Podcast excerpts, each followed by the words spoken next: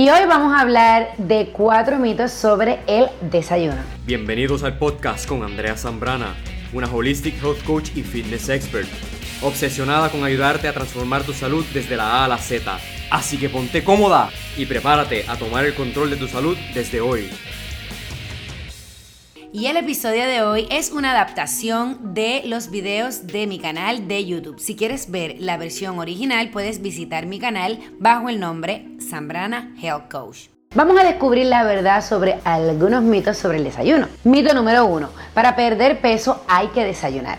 Hay varios argumentos a favor y en contra. Por ejemplo, comer por la mañana ayuda a activar el metabolismo. Lo que importa más a la hora de perder peso es todo lo que consume. Si quemas más calorías de las que ingieres, perderás peso. Es por eso de la importancia de hacer ejercicio.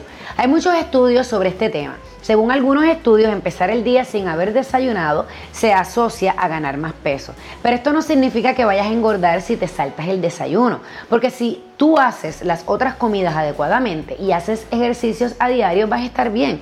Otro estudio indicó que la gente que desayuna a diario tiene una vida más sana, pero eso tampoco significa que desayunar te vaya a proteger de la obesidad, por ejemplo.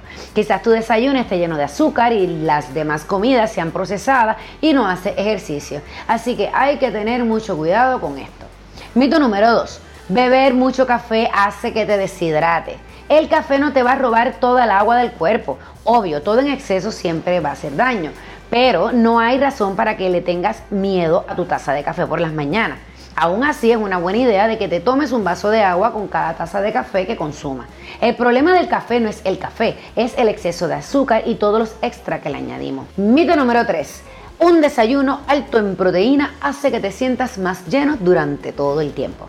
Bueno, sí, la proteína, uno de los tres macronutrientes esenciales y juega un papel crucial en la alimentación y aumenta la sensación de saciedad. Pero ojo, el desayuno no debería consistir solo de ingredientes altos en proteína. Opta por un equilibrio saludable. Los alimentos altos en fibra, por ejemplo, estos también son importantes. Mito número 4. Si me salto el desayuno, comeré más a lo largo del día.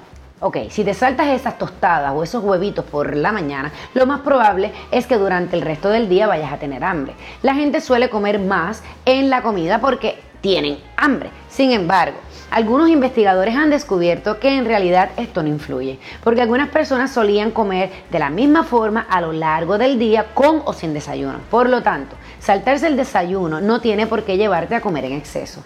Hay veces que aunque hayas desayunado por las mañanas, llega la hora de la comida y ya tienes muchísima hambre. Y hay veces que te saltaste el desayuno y no te entra el hambre hasta muchas horas después.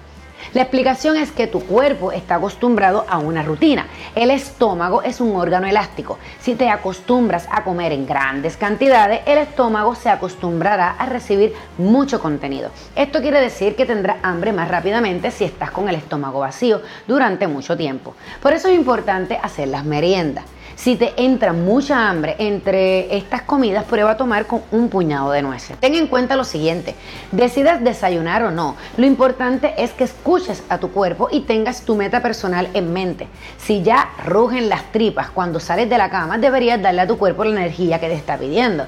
Pero tampoco te fuerces a comer por la mañana si te sientes con el estómago cerrado. Come cuando tengas hambre y para de comer cuando ya sientas que has saciado. Escucha tu cuerpo, él te habla. Lo que pasa es que nosotros lo ignoramos. Muchas gracias por ser parte de este podcast. Y si este episodio te gustó, tómale un screenshot del podcast y públicalo en tu Instagram Story y mencionarme, Sambrana el Coach, que siempre me encanta saber de ti. Visita sambranahelcoach.com para unirte a la Z Squad y comenzar con el programa 100% online de ejercicio, recetas saludables, motivación y mucho más. Déjame ayudarte en convertirte en esa persona sexy fit. Hey, hey, y no olvides suscríbete en iTunes o en el lugar donde estés escuchando este podcast. Dejarnos un review, queremos saber tu opinión.